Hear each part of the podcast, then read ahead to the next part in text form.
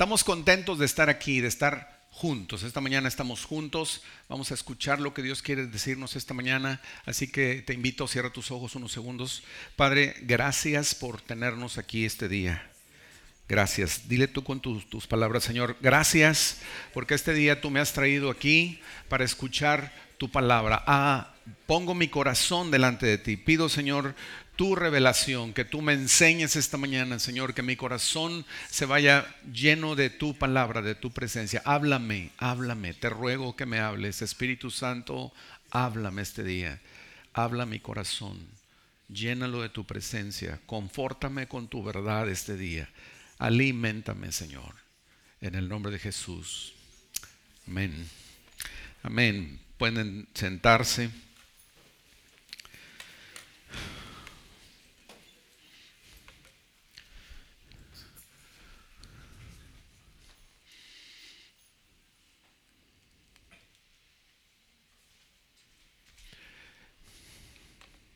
Como arquitecto en esa profesión, uno hace los diseños y, una de las cosas principales que uno busca es la puerta. ¿sí? Cuando estamos haciendo algún diseño siempre pensamos en que la entrada tiene que ser este, especial y buscamos dónde la acomodamos para que el que llegue pues encuentre con una puerta padrísima y, este, y le hacemos un caminito para que pueda llegar a la puerta, la puedan ver. Queremos que la puerta signifique lo mejor de la casa. La familia, cuando ya la habita, generalmente la adorna con macetas. Le da a la entrada, le da a la puerta un valor, un valor. Y como, como matrimonios y como familia, eh, nosotros entendemos que que la, puerta de la casa es el acceso, es, es, el medio por el cual nosotros entramos en un, lugar de refugio, en un lugar de paz, en un lugar agradable donde quieres estar. Ese es, por lo menos, ese es el sueño. Yo no sé cuántos están viviendo eso, yo espero que todos, y si no, quiero que sepan que se puede. Pero ese esa es la generalidad de una puerta. Yo no sé si ustedes están de acuerdo conmigo, pero las puertas siempre significan un cambio, Siempre significa una, una transferencia, un, cambio de lugar, un, un moverse de un espacio a otro, ¿sí? Y está dividido. Una puerta nos lleva siempre a una dimensión diferente, porque no es igual que estés en la calle a que entres a tu casa. Hay una diferencia, ¿estamos de acuerdo? Si tienes, si hace un calor tremendo cuando llegas a la casa y entras, se siente fresco, por lo menos al principio, ¿no es cierto? Este, es, este, este, este cambio de dimensión eh, nos, nos es, un, es, un, cambio de dimensión que a nosotros nos, nos gusta, disfrutamos, nos conviene. Entonces hoy vamos a hablar de una puerta, de que hay una puerta de esperanza. Jesús en la escritura en, en Juan dice que Él es la puerta de las ovejas. Y, yo estaba investigando la puerta de las ovejas y a qué se refería. Eh, Jerusalén era una ciudad que estaba amurallada y tenía un número de puertas diferentes por las cuales se podía entrar a la ciudad. Una de ellas era la puerta de las ovejas. Y esa puerta de las ovejas era por donde los pastores sacaban a sus ovejas a pastar y en la tarde, cerrando el día o cuando tenían que regresar, las volvían a meter por esa puerta. Entonces me, encontré una de las pocas puertas que quedan actualmente de esas murallas de Jerusalén, es esa que ustedes ven ahí. Esas eran las puertas enormes. ¿Sabes que e, ese tipo de puertas de las que Jesús está hablando son puertas que no alcanzas a ver lo que está adentro hasta que estás adentro? ¿Estamos de acuerdo? En muchos casos así sucede. Cuando ustedes llegan a una casa que no conocen, tocan la puerta y no saben qué van a encontrar de qué lado. ¿Sí? Uno no lo conoce. Entonces, estamos hablando de ¿para qué sirve una puerta? Sirve para separar, sirve para cerrar, sirve para proteger, sirve para impedir el acceso, para impedir que entren eh, animales o personas quizás no deseadas, no sé, o también sirve una puerta para dar entrada. ¿sí? Cuando alguien llega a tu casa y timbra y es alguien que tú conoces, ¿qué haces? ¿Sí? Abres la puerta. ¿Y qué dices? Bienvenido o pásele, ¿no? Adelante. Muy bien, entonces esta mañana yo quiero que, que tú te pienses unos minutos que estás delante de una puerta yo te voy a decir, adelante. Vamos adelante con lo que vamos a aprender hoy. No sabes a dónde vas. He estado en, este último mes, en el mes de enero y lo que va de febrero, eh, eh, hemos perdido algunas personas que conocíamos y que apreciamos. Y un día en la mañana estaba meditando y Dios empezó a hablarme acerca de eso. Y, este, y vino a mi memoria una historia que les voy a contar. Hace algunos años, un, amigo que, que estudiábamos junto la escritura me dijo muy angustiado, me dice, fíjate que ya, ya, habíamos platicado de su jefe, él trabajaba en una empresa y el jefe era esos jefes duros que lo traía pero bien azorrillado de repente y, él me decía, no, es que ya no lo aguanto, ya voy a renunciar y, y luego pasaba el tiempo y no, ya, ya se calmó y ya voy bien y ya me ascendió y él me platicaba estas cosas. Total, un día llegó todo triste y acongojado y me dice, ¿sabes qué? Mi jefe está muy enfermo, este, no le dan esperanzas de mucha vida, eh, está padeciendo ahí una enfermedad final, le quedan pocos días, ayúdame a orar por él. Ok, pues oramos por él y pasó. Pasó el tiempo y un día llegó y me dice, oye, ¿te puedo pedir un favor? Sí. Este, ve a hablar con él, me dice, ya, ya lo desahuciaron, está en su casa, ya la, la empresa ya lo lo, este, ¿cómo se dice? Lo, lo, como lo jubiló, pues le dio su espacio en su casa, etcétera, etcétera. Pero yo veo que necesita, me dice, ves, habla con él. Total hizo la cita y llegué a su casa y cuando llegué, ya había tenido el gusto de conocerlo, pero cuando llegué él estaba en su sala, sentado en un sillón muy cómodo, derecho, bien bañado, bien afeitado, bien peinado, bien vestido y me recibió, me dio un espacio a su derecha y, eh, ¿qué pasó? ¿Cómo estás? Bien, me dice, muy, muy bien. Ok, y ya conversamos un rato de las normalidades de la vida. Y de repente le pregunté, le dije, oye, eh, sí sabes que te vas, ¿verdad? Sí sabes que ya no te quedan muchos días. ¿Esa pregunta es fácil? no, ¿verdad? Este, ni la pregunta ni la respuesta. ¿Estamos de acuerdo? Entonces, pues de la manera más suave le pregunté, le dije, este, si sabes que te quedan pocos días, este, etcétera, etcétera. Y el hombre dice, sí, sí, estoy, estoy consciente, me dice. Le dije, y, este, ¿y ya estás listo? ¿Ya estás listo para, para entregar el equipo? ¿Para colgar los tenis, como decimos? Y este, me dice, sí, no, yo estoy bien, yo este, ya estoy listo, sí, está todo arreglado. Es decir, ¿qué, ¿qué estaba haciendo yo con esta pregunta? ¿Qué estaba haciendo yo con esta pregunta? Tratando de ver si había la sensibilidad de entender que los días que le quedaban eran tan pocos que necesitaba aferrarse de Jesús. Pero no lo, no lo pudo hacer. No, no hubo forma. Por más de que le busqué espacio, no hubo forma. Él estaba seguro que la condición en la que estaba estaba bien. Y yo no, yo no, obviamente yo no iba a forzar nada, pero me quedó claro que no captó, no pudo entender. Y yo decía, ¿cómo es, Señor? Y mucho tiempo me pasé orando y preguntándole al Señor, ¿cómo es que, la gente está a punto de morir y no entiende que va a entrar en una dimensión totalmente diferente? Va a cruzar una puerta. Va a entrar a un lugar que no conoce. Tú y yo estamos en esa circunstancia. ¿O hay alguno aquí que haya ido y vuelto? ¿Que sabe cómo entrar y salir? No hay ninguno. Cuando, cuando yo me puse a meditar en esto, empecé a, indagar y a preguntar y decía, Señor, ¿cómo es? ¿Por qué no? ¿Por qué no nos damos cuenta dónde estamos parados? ¿Por qué no nos damos cuenta cómo es que vamos a hacerle para, para pasar esa puerta? Porque todos la vamos a pasar. Y Dios me dio algunas partes de la escritura como Mateo 22, 29.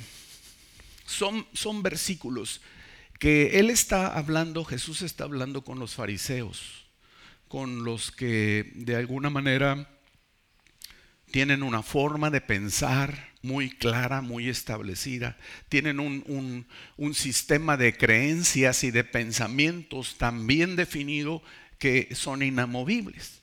No hay flexibilidad, no hay suavidad para eh, aceptar que en algún momento puede uno estar equivocado. Y Jesús les dice, ustedes están equivocados, dice, ni saben lo que dice la Biblia, ni conocen el poder de Dios. Me impresiona eso, porque se lo está diciendo a gente que leía la Biblia, que tenía años estudiando, que no solo trataba de aplicarla, trataba de vivirla y además la enseñaba. Pero Jesús es bien claro, le dice, ni saben ni conocen el poder de Dios.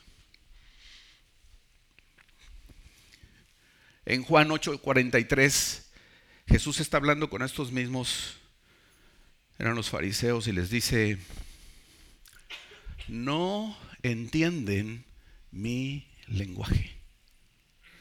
No entienden mi lenguaje.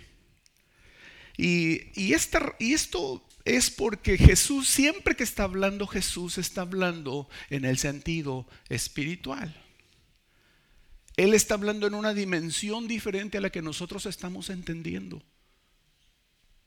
No hay forma de que nosotros podamos saber qué hay detrás de esa puerta.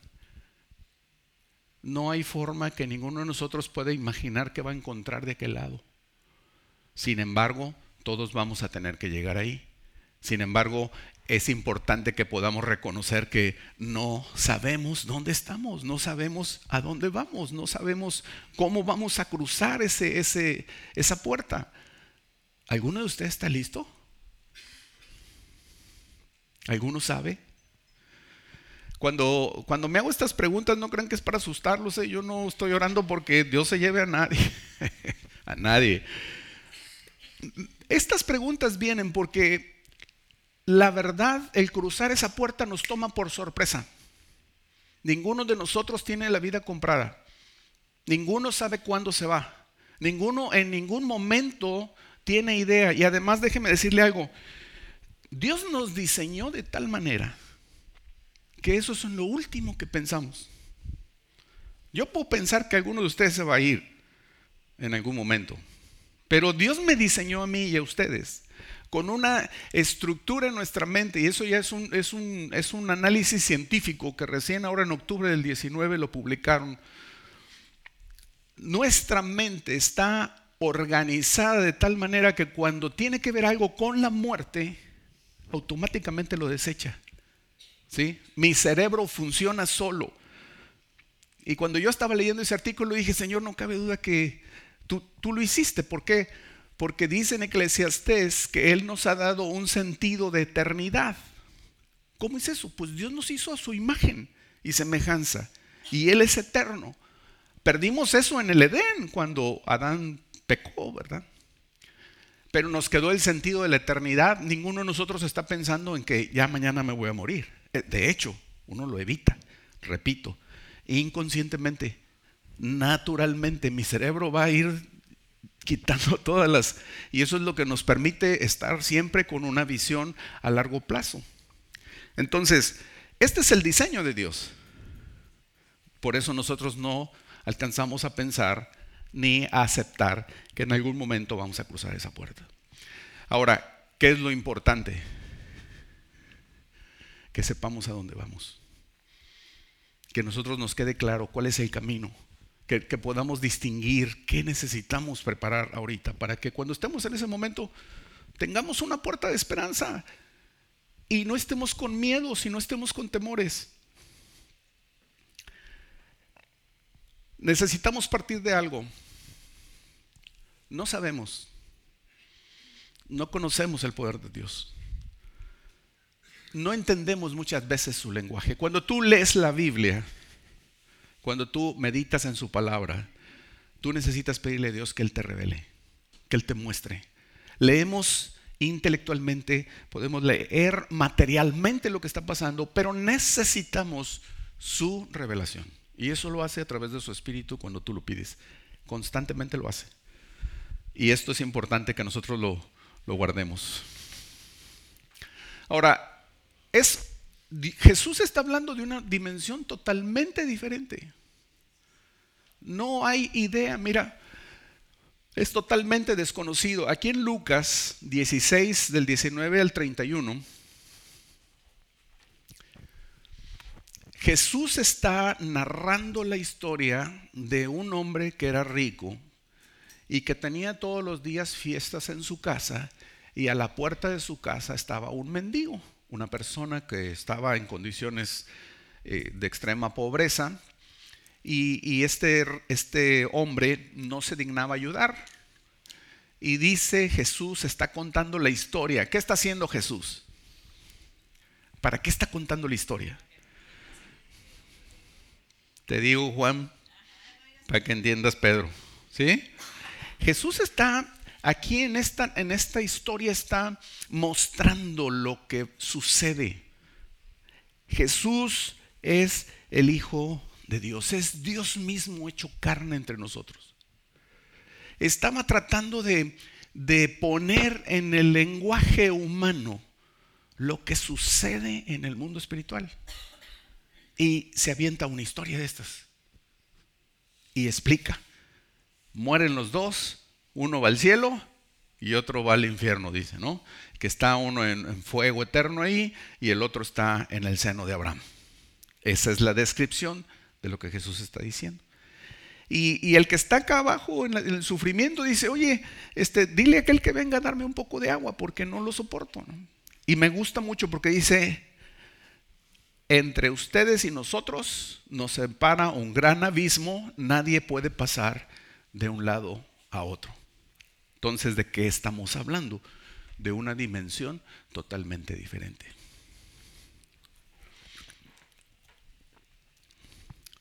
Y este, este hombre le pide que mande a Lázaro a su familia, que le avise a sus hermanos para que dejen de hacer lo malo y no vengan a este lugar horrible. Pero Abraham le contestó, tus hermanos tienen la Biblia, ¿por qué no la leen? ¿Por qué no la obedecen? Jesús está narrando esto, ¿eh? Ojo. Y, el, hombre rico le dice, no basta eso, necesito que alguien de los muertos se les aparezca, les diga, wow, aquí estoy y vengo desde el otro lado. ¿Y qué le dice Jesús? Aun que un muerto se levantara, no van a creer. Fíjate,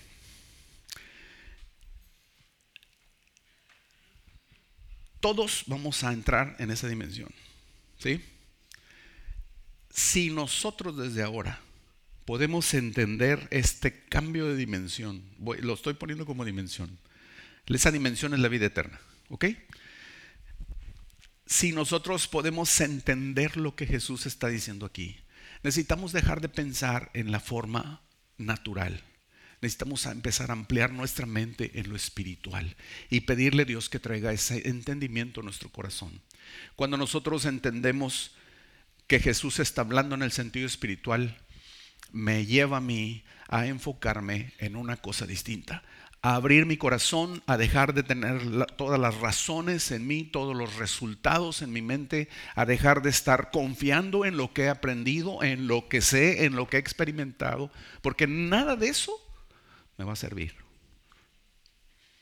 Nada de eso me va a servir. Si es a través de la escritura, si es a través de meditar su palabra, si es a través de obedecer lo que leemos, la ruta. Pero es una dimensión totalmente desconocida. No hay, no hay ninguno, no hay ni uno solo que haya podido cruzar esa puerta y regresar. Solo Jesús. Ahora, está hablando del espiritual y en lo espiritual hay dos rutas, hay dos caminos. Jesús las está explicando aquí en Mateo 7, del 13 al 14. Dice, entren por la puerta estrecha porque es ancha la puerta y espacioso el camino que conduce a la destrucción y muchos entran por ella. Pero estrecha es la puerta y angosto el camino que conduce a la vida y son pocos los que la encuentran. Cuando yo estaba sentado con este hombre que estaba en sus últimos días, yo pensaba en mi corazón, ¿cómo, cómo le hago para que él pueda entender? Y digo, es una angustia aquí en el corazón porque quisiéramos que todos los que pasan la puerta, todos los que mueren, todos los que entregan el cuerpo, entren en la puerta estrecha, entren en la relación cercana cara a cara con Cristo. ¿no? Eh, dice Jesús que hay un camino ancho, ¿sí? Por donde va la mayoría. ¿De qué está hablando Jesús? Está hablando de la creencia común. Está hablando de lo que todo mundo cree. Es como un camino democrático, ¿sí? Vamos todos ahí. ¿Estamos de acuerdo? Sí. ¿Esto por aquí? Sí. ¿No? Es, es, es un consenso general. Vamos todos en una ruta pensando que vamos bien porque somos suficientes para echarnos porras y decir que esta es la ruta correcta. ¿No les ha pasado? Hay algunas películas que de repente hay una como un, como un éxodo de una ciudad y todo el mundo va para un lado y otro viene en contra y dice, no, espérense, es para acá. Y nadie lo pela, ¿no es cierto? Ese, es, fíjense las imágenes reflejadas ahí. Jesús está hablando de un camino ancho, de un camino donde todo mundo se acomoda, donde todo mundo cree que está bien, donde todo mundo está de acuerdo. Es democrático porque se pone uno de acuerdo y decir, ¿por este rumbo? ¿Vamos? Sí, vamos. Pero dista mucho de lo que él está planteando del camino angosto. Entonces, en estos dos caminos hay dos puertas, una ancha y una angosta. Tú necesitas saber que hay dos maneras de entrar en lo espiritual. Jesús siempre está hablando de lo espiritual. Miren, nosotros somos seres espirituales porque Dios nos hizo espirituales. Somos seres espirituales, tenemos un alma y habitamos un cuerpo. ¿Sí? Nuestro sustento necesita ser espiritual. Como seres humanos vamos a buscar la espiritualidad de alguna manera. Fuimos creados espiritualmente para adorar a Dios. Pero nuestro corazón, como no conoce, como no sabe, como está metido en este camino ancho en el que todos opinan y todos están de acuerdo, caminan en un rumbo que no, muchas veces no es el que Dios dice. Y nosotros ante esa, esa necesidad espiritual en nuestro corazón tratamos de resolverlo de alguna manera. Por eso algunas personas están yendo con brujos, algunas personas están yendo a casas espiritistas, algunas personas están siempre deseando el horóscopo y otras cosas parecidas, porque la necesidad está, pero solamente puede ser satisfecha desde quien nos creó, que es Jesús, que es el, Padre. Entonces, esa, esas dos puertas, esos dos caminos, están delante de nosotros y nosotros tenemos que elegir, tenemos que tomar una decisión por dónde vamos. Ahora yo quisiera esta mañana dejarte bien claro que el, el, camino, la verdad y la vida es Jesús. Y que no importa en qué condición estés, dónde estés, no importa cuándo te toque cruzar esa puerta, cuando tú has conocido a Jesús, cuando tú has confiado en Él, cuando tú has descansado tu corazón y tus pensamientos en Él, en lo que Él es, cuando tú le has buscado apasionadamente, cuando tú has entrado en esa conversación personal con Él, donde, donde empiezan a, a salir los deseos mutuos. Yo no sé si usted ha estado en oración alguna vez y ha podido entender el deseo de Dios el deseo de Jesús, o el enojo, su enojo, su, disgusto. A lo mejor has estado alguna ocasión orando y te das cuenta de que de sus, de sus alegrías como de las mías. ¿Sí? Es una conversación, es donde yo puedo estar en comunión con Él. No significa que esté solamente rece y rece, significa que entro en una plática con Él, donde yo lo conozco y Él me conoce, donde Él sabe mis deseos, mis anhelos, mis frustraciones, mis enojos, mis angustias, mis debilidades. Y yo puedo conocer su corazón, cuáles son sus planes, cuáles son sus sueños, cuáles son sus deseos, dónde quiere que Él, él que yo vaya. Esta conversación es personal, porque es la única manera en que uno puede conocer de Él y Él conocer de mí. Esa es la relación que nosotros necesitamos para caminar en, ese, en esa ruta, para estar en comunión con Él. Ahora, ¿por qué nos conviene estar ahí? Jesús es el único que ha cruzado la puerta. ¿Estamos de acuerdo? Dice la escritura que es el primogénito de los muertos y es el primogénito de los que han resucitado. ¿Sí? Él sí ha cruzado la puerta. Él sí sabe qué hay de aquel lado. Y regresó para decirnos, está todo listo. Dice, yo voy a, voy a preparar lugar para ustedes. Voy y vengo. ¿Sí se acuerdan de eso? Entonces, Jesús es el único que sabe. Ese es el que tiene ya el mapa. Ya sabe por dónde. Ya sabe qué ruta necesitamos agarrar. Porque Él ya la cruzó. ¿Sabes? Jesús, cuando Él muere en la cruz y el velo se parte en dos, Él abre la puerta. Esta es la puerta de esperanza. Esta es la puerta por la que nosotros necesitamos caminar.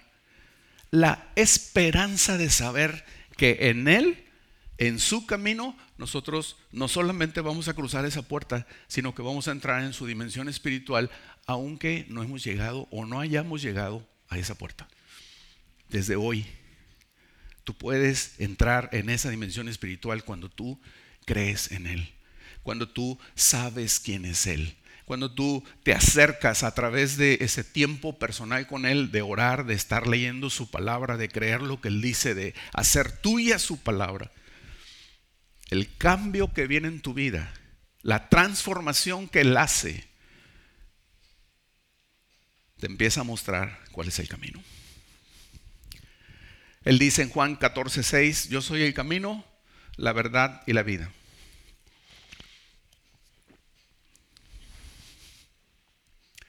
Nadie llega al Padre sino por mí. Y en Juan 19 dice, yo soy la puerta, el que entre por esta puerta, que yo que soy yo, será salvo y se moverá con entera libertad y hallará pastos. Se va a mover con entera libertad.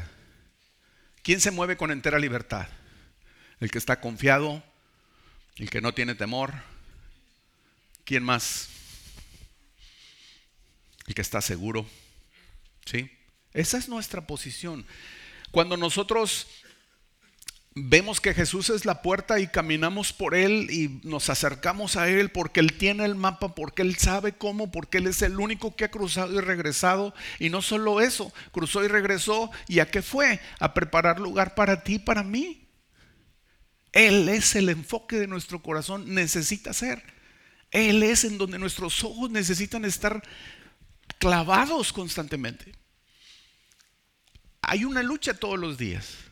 Porque todos los días se presenta todo lo que viene en nuestra vida, de las cosas materiales, de las cosas humanas, contra las espirituales.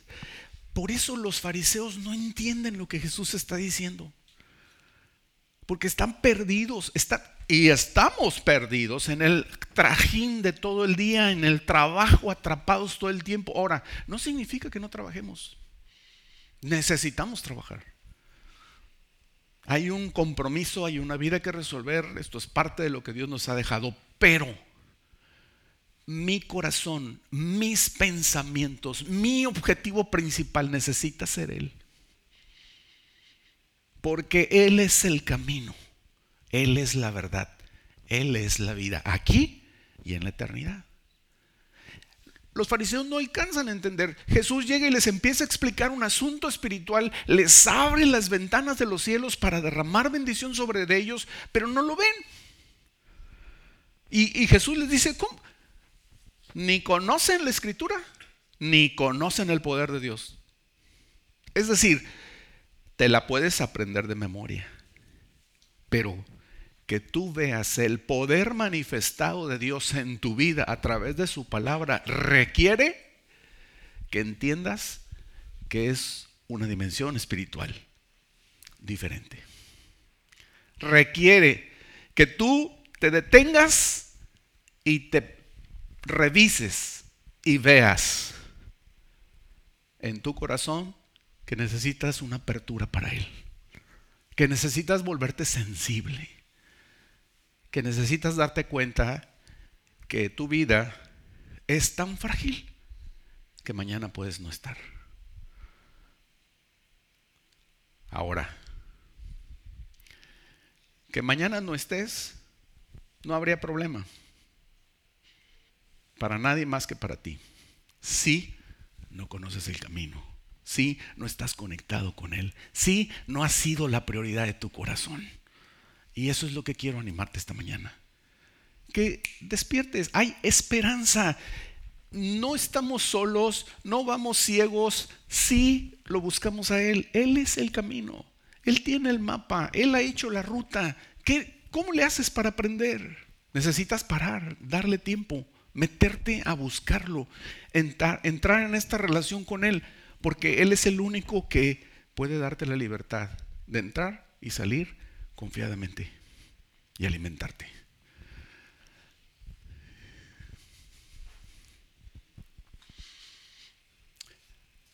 va a haber, va a haber necesidad de algo. ¿Cuántos han, leído la Biblia? Eh, Mateo, Marcos, Lucas y Juan, por lo menos. ¿Cuántos? ¿Alguna vez? Ok. ¿Quién está hablando en los evangelios? ¿Quién está hablando en los evangelios? Jesús está hablando en los evangelios. ¿Jesús es el Hijo de Dios? Jesús es el Hijo de Dios. Dios entre nosotros, eso significa Emmanuel, ese es su nombre. Dios echó carne en medio de nosotros. Él vino a vivir en medio de nosotros. Entonces, todo lo que Él dijo, lo está hablando Dios para nosotros a través de Él. ¿Estamos de acuerdo? Ok. Dile que está a tu lado. Todo lo que Jesús habló, me lo habló a mí y a ti. Y quiero que cierren con una frase. Y para bien. Ok. Entonces, voy a hacer una pregunta. ¿Por qué no consideras sus palabras mayores, mayores que las tuyas? ¿por qué no le das valor a sus palabras más que tus ideas o tus pensamientos o tus planes o tus sueños? ¿Por qué no?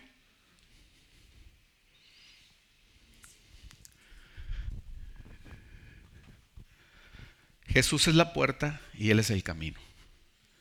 Y yo necesito darle a sus palabras mayor peso que a las mías. Por una sola razón. Porque Él ya conoce el camino. Ya fue y vino. Y Él sabe más que yo. Como hombre que fue, vivió lo que yo estoy viviendo, ya lo vivió. Y ya salió victorioso de eso. Y ya cruzó la puerta. Y fue y vino y sabe cómo y yo todavía no. ¿Tú sí? ¿No sabías eso? ¿No sabías que él ya fue y vino?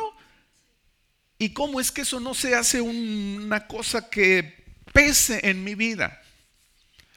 Sigo pensando que lo que yo creo es lo más importante. Sigo pensando que lo que yo he aprendido, eso es lo más sabio. No, Él es el rey, Él es el Señor, Él es el que sabe. Él es el que tiene la experiencia. Por eso es el primero en todo. Considera, considera sus palabras más que las tuyas. Hazlo, porque cuando tú lo hagas vas a entender que Él es el camino, la verdad y la vida, y que nadie llega al Padre, nadie, nadie sabe cómo llegar donde el Padre está a menos que sea Él. y tú y yo si lo seguimos. Él es nuestro guía.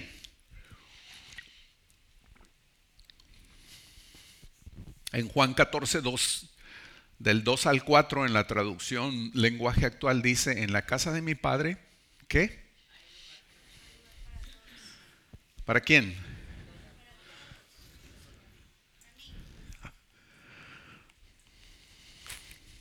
Hay lugar para mí. ¿Alguien tiene lugar ahí? Entonces díganlo en voz alta. Hay lugar para mí, ¿sí? En la casa de mi padre hay lugar para mí. Jesús a eso fue. Dice, si no fuera cierto, no les habría dicho que voy allá a prepararles un lugar. Después de esto voy a volver para llevarlos conmigo. Así estaremos como juntos. Así como estamos juntos esta mañana, estamos juntos buscando su palabra, estamos juntos adorando, estamos juntos tratando de descubrir que Él es la puerta de esperanza que nuestra vida necesita. Para todo. Con mayor razón. Para enfrentar ese cambio de vida, de la vida terrenal a la vida espiritual. Aunque no mueras, aunque no entregues el equipo, pero necesitas entrar en esa vida espiritual para entender lo que Dios está queriendo decirnos a través de Jesús, que es su Hijo. Y me encanta porque Jesús les dice, ustedes ya saben a dónde voy. Ustedes saben también el camino que tienen que tomar. ¿Cómo lo saben? ¿Ustedes creen que los discípulos lo sabían? Todavía ven a Jesús resucitado y Felipe le dice, Señor, muéstranos al Padre. Felipe, Rubén, he estado tanto tiempo contigo y todavía no me entiendes. ¿Y quieres poner tu nombre? Pon tu nombre. Pon tu nombre. Está Jesús así. No puede ser. Oh my God. No, no creo que hubiera dicho eso. ¿Me explico? O sea, ¿sabes una cosa? Jesús está revelándonos el reino, está revelándonos al Padre, está revelándonos la ruta. Nos andamos haciendo nudos en la vida por necios, porque pensamos que lo que nosotros creemos, lo que hemos aprendido, en lo que somos experimentados, eso, nosotros somos los, los meros meros. Y Jesús dice otra cosa. Necesitamos bajarle. Miren, cuando, cuando este hombre me dice, no, sí estoy listo, yo ya me puedo morir ahorita. A lo mejor si ahorita les pregunto, ¿alguno de ustedes está listo para morir? Me va a decir, sí. Si me tengo que ir, me voy, ya estoy. ¿Sí? Pero saben una cosa, muchas veces esa posición es una posición de orgullo, de no sentirme frágil. Es una posición que aparenta una valentía una estoicidad, un, me la juego, ¿sí? No sé a dónde voy, pero me la voy a jugar. De todas maneras no me queda otra. De todas maneras me voy a morir. ¿Sí? ¿Me explico? Es una posición de orgullo.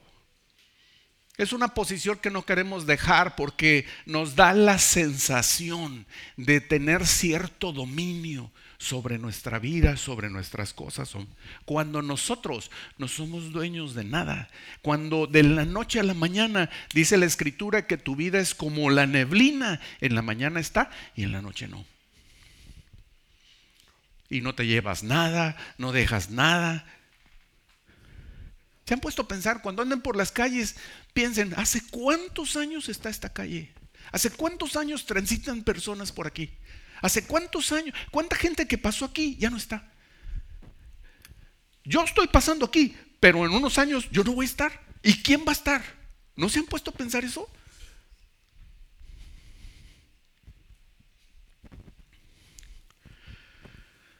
Ustedes saben dónde voy. Y saben qué camino deben tomar. Él lo reveló. Siempre está en, los evangelios, Jesús está enseñándonos el reino, el Padre, el camino. Ya no le des más vuelta. Ya no estés dándole espacio a tu mente con tus razonamientos, con tus cálculos, con tus planes, con tus programas. No que no los hagas. Pero entiende, por encima de eso está Él. Y Él quiere mostrarte el reino, quiere mostrarte al Padre, quiere mostrarte el camino para que tú estés seguro por dónde vas. Para que tú entiendas que Él ya fue, ya preparó lugar para ti y para mí ahí, que ya tiene tu nombre escrito ahí, Él está esperando que tú llegues. No hay nada, nada que pueda frenar tu encuentro con Él. Ahora, lo interesante es que tú empieces a preparar tu encuentro con Él desde aquí. Que en esta vida el propósito es que seamos entrenados, que podamos descubrir, que podamos reconocerlo, que podamos aprender de Él, que nos dejemos guiar por lo que Él dice, porque nuestro encuentro con Él va a ser inevitable. ¿Sí estamos de acuerdo en eso? Algún día, ¿no? Y pensamos que va a ser, ¿en cuántos años? 20, 30, 40, 50, 60, los que sean, ¿verdad? Pero es inevitable.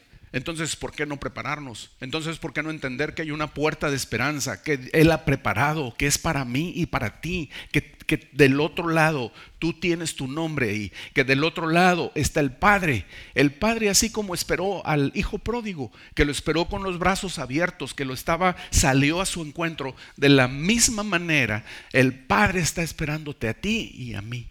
Solamente estamos en un proceso. Aprendamos, reconozcamos Dejemos que sus pensamientos, sus planes sean mayores que los nuestros.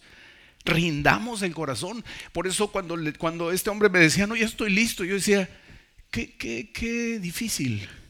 Porque el orgullo no nos deja. Porque nos sentimos valientes. Porque en, en el último de los momentos uno decide enfrentar la muerte como sea. Al fin y al cabo, de todas maneras, las vamos a enfrentar. Pero qué diferente es que tú le enfrentes sabiendo dónde vas. Qué diferente es cuando tú le enfrentas sabiendo que Él está del otro lado. Qué diferente es cuando tú confiadamente puedes llegar hasta donde tengas que llegar, sabiendo que no estás solo, que Él ha preparado todo, que Él está del otro lado, que te tiene un lugar preparado. ¿Cuál es tu angustia entonces? ¿En qué te angustias? Él es nuestra puerta de esperanza.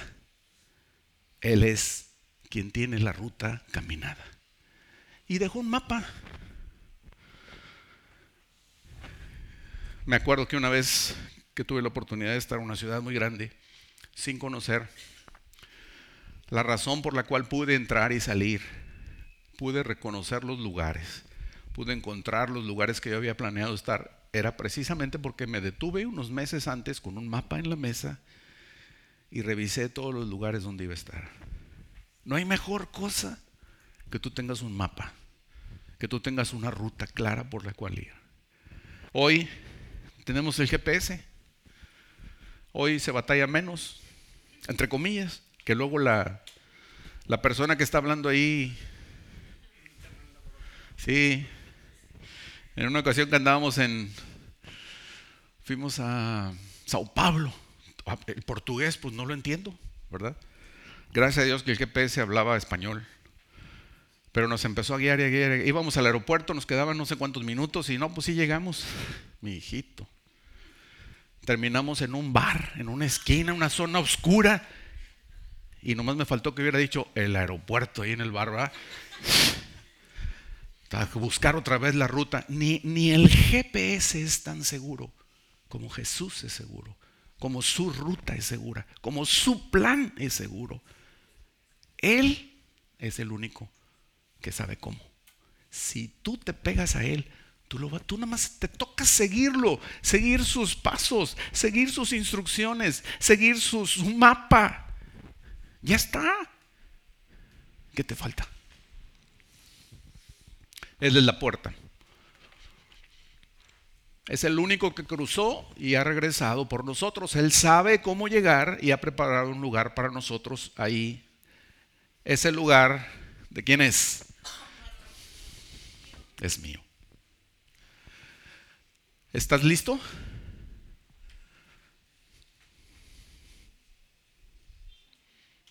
Hay una puerta de esperanza, siempre. Así que no sé cómo, cómo andes o qué has estado pensando o a lo mejor no habías considerado todo esto, pero entiende algo. Cuando Dios deja llegar estas noticias a nuestra vida, es porque es importante que pongamos atención. No lo dejes pasar. No lo dejes pasar. Quiero, invitarte a ponerte de pie y a cerrar unos segundos tus ojos.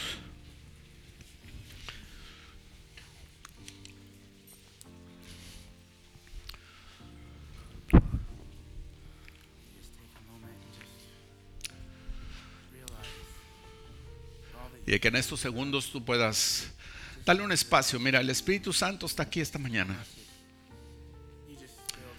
Dale, dale la oportunidad de, de que te ministre el corazón. Dale la oportunidad. Déjalo que te hable. Porque no ha sido en balde esta mañana este tema. Él quiere tratar contigo, Él quiere enseñarte algo, Él quiere abrirte los ojos en algo.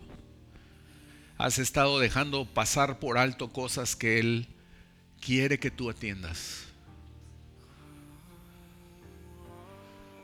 Pero has dicho luego, más tarde. Pero este día Él quiere decirte que no es más tarde, es hoy.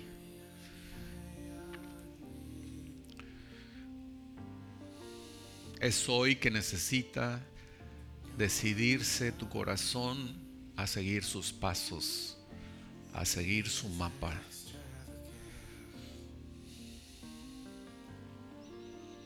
Quizás ha habido muchas cosas que hacer, muchas responsabilidades, muchos compromisos, muchos disfrutes.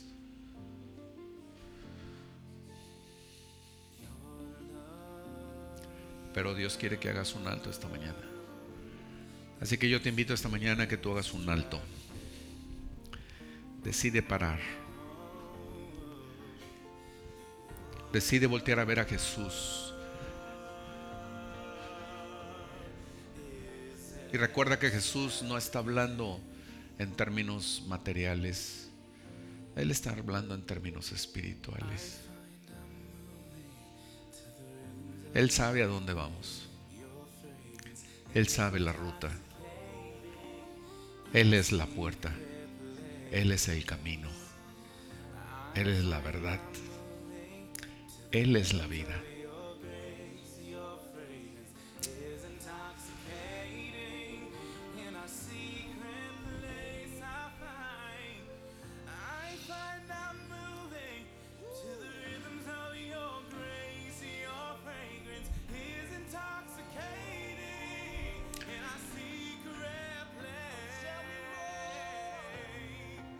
Dile con tu corazón esta mañana, Señor Jesús, quiero conocerte. He pensado que te conozco, pero es evidente que no, Señor. Ayúdame a entender. Te ruego esta mañana que me reveles tu palabra. Espíritu Santo, te ruego que me reveles tu palabra. Que lo que he escuchado esta mañana tenga peso en mi corazón, traiga entendimiento a mi espíritu y tu paz sea la que me lleve, me guíe a la ruta que tú trazaste, Jesús. Te doy gracias por tu palabra esta mañana. Te bendigo. En el nombre de Jesús. Padre, te doy gracias por cada uno de los que esta mañana han estado aquí. Pido que tú derrames tu bendición sobre sus vidas. Señor, trae tu presencia a sus vidas. Bendice sus familias, bendice sus corazones, bendice su trabajo, Señor. Que ellos puedan ver el poder tuyo obrando en ellos. Señor, que conozcan tu poder moviéndose en ellos, que conozcan tu gracia moviéndose en sus vidas. Señor, revélales espiritualmente lo que tú quieres para cada uno. No los dejes igual, sacúdelos, sacúdelos, transfórmalos conforme a la imagen de tu amado Hijo. Muchas gracias en el nombre de Jesús. Amén. Amén. Que Dios los bendiga. Los varones que no se han anotado y que quieren ir, pónganse por favor en